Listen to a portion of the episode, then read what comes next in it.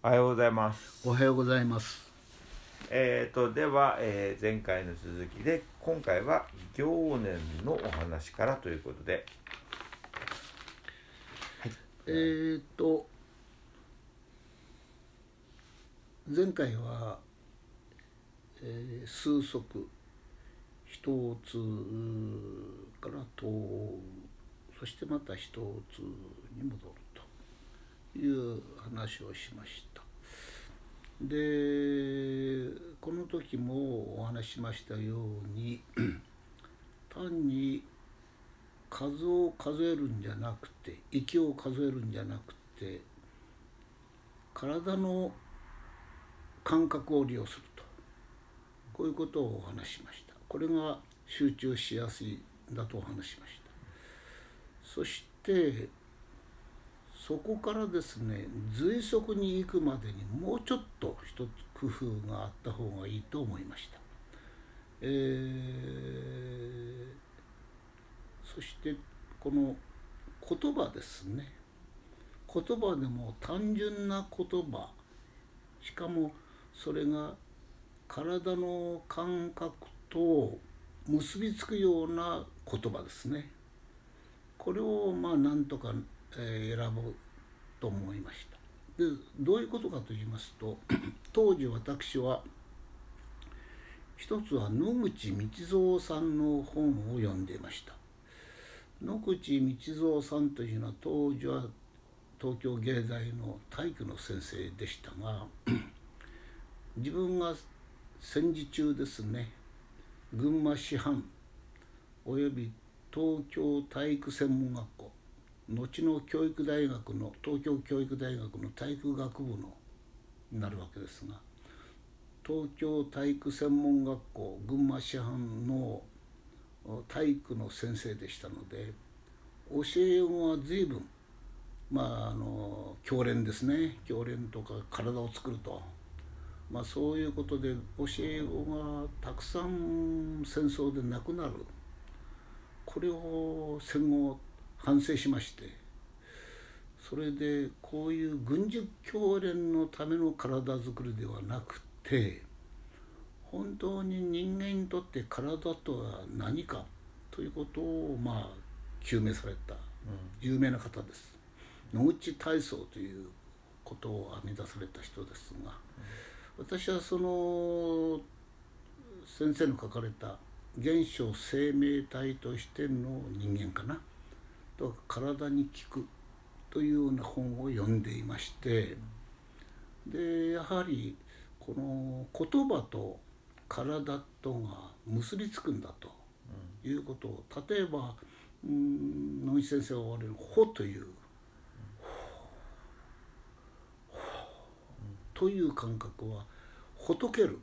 体がほどけていく溶けていくようなあるいはほ惚れるというのは「ほ」から来てんだとほっとなるとかそういうのはすごく感じていましたので先ほどの一つ二つ三つなんかもそういうところから選んだわけやり方を、えー取ったわけですね。もう一つ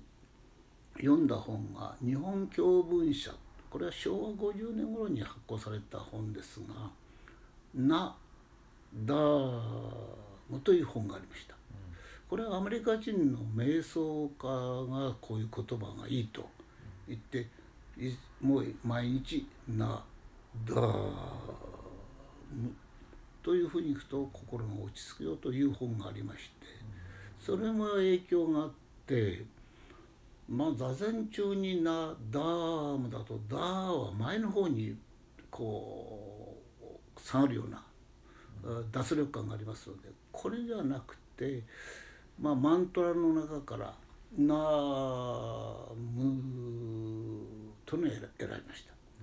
で「な」という音は「うん」「あ」と違って上に行かないんですね。後で「あ」ってなりますが「あ」はずっと上に行きますが「な」は「N」というものがあるもんですから下まあ腰から下それで目の付けどころがうん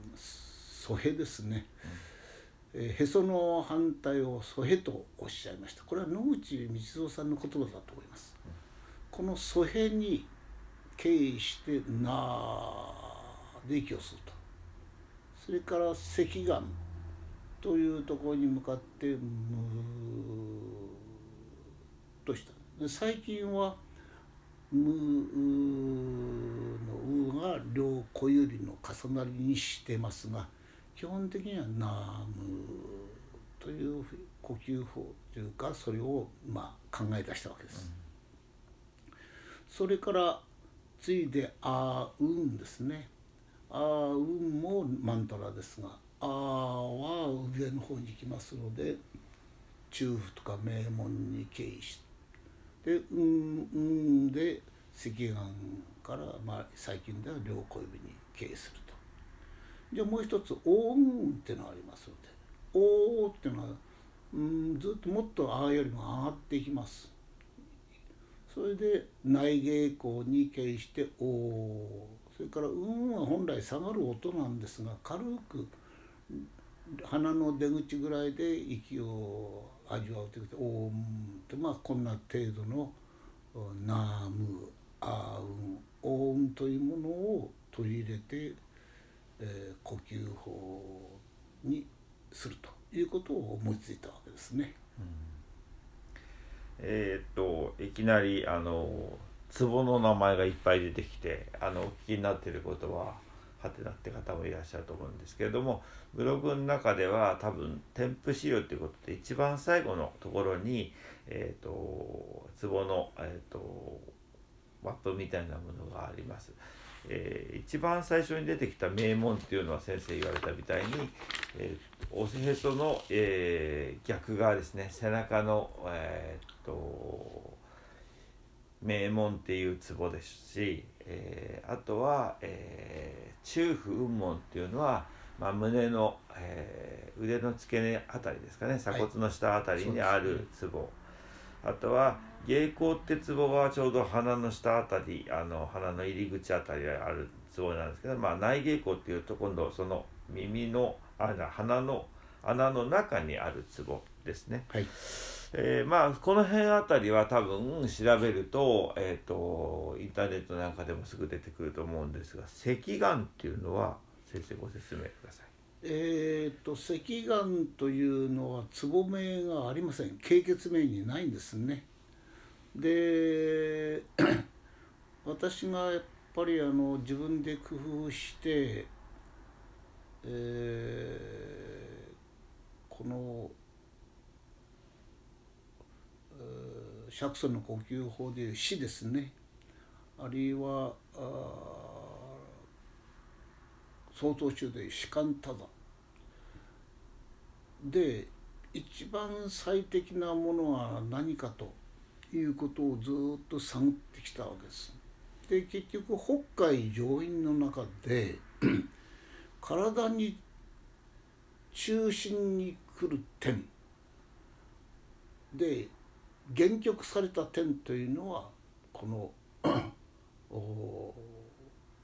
両親指の尺骨側の点を重ねると合わせるとですから両親指の角のところが、まあ、両方2つあるわけですがこれを重ねてこのところを赤眼と名付けました。